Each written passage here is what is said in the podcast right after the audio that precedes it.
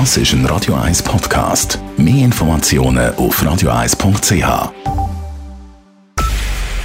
Es ist 9 Uhr. Radio 1, der Tag in 3 Minuten. Mit der Lara Pecorino.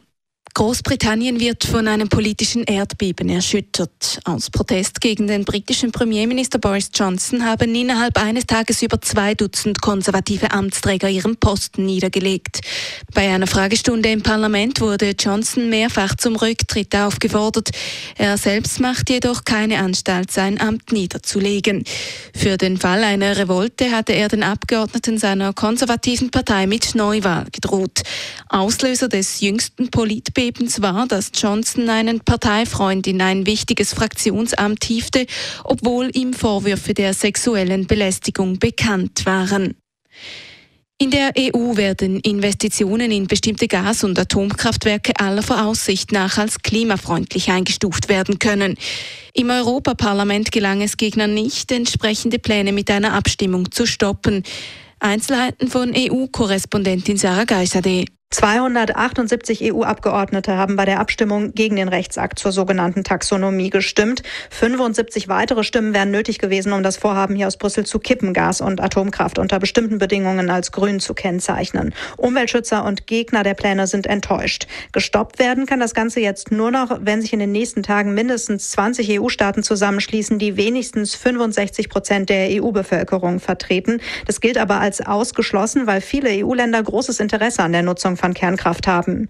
Saar Geiserde, Brüssel. Derweil hat die Chefin der Europäischen Kommission Ursula von der Leyen einen Notfallplan angekündigt für den Fall, dass Russland seine Gaslieferungen nach Europa komplett einstellen würde.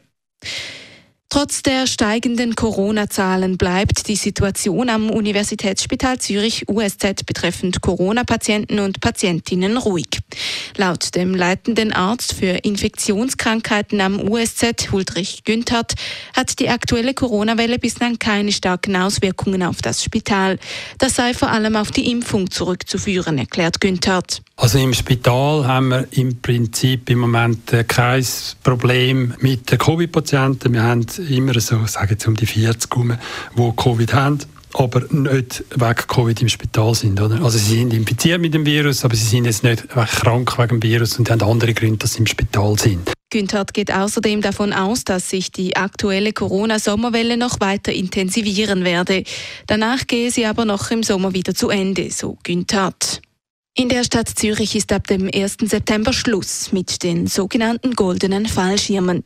Der Gemeinderat hat die Abgangsentschädigung für Behördenmitglieder als unanständig hoch empfunden und diese im März zusammengestrichen. Die Frist für Rechtsmittel und Referenten für diese neue Verordnung ist nun abgelaufen, wie der Stadtrat heute mitteilte. Damit wird die Teilrevision der Verordnung über die Abgangsleistungen per 1. September in Kraft gesetzt. Das Parlament will noch weitergehen. In einem nächsten Schritt soll auch der Personenkreis mit Anspruch auf die Entschädigung eingeschränkt werden. Radio 1 Wetter.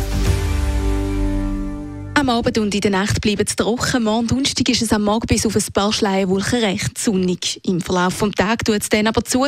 Zwischendurch bläst auch ein mäßiger West- bis Nordwestwind. Und am Abend und in der Nacht auf der Freitag ist dann vor allem Richtung Oberland und Toggenburg auch Regen möglich.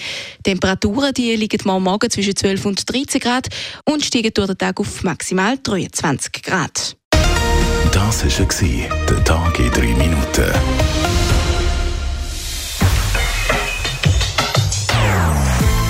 Non-Stop-Musik auf Radio 1. Bei uns klingt Musik einfach besser. Non-Stop. Radio 1. I love the colorful clothes you wear. Das ist ein Radio 1 Podcast. Mehr Informationen auf radio1.ch.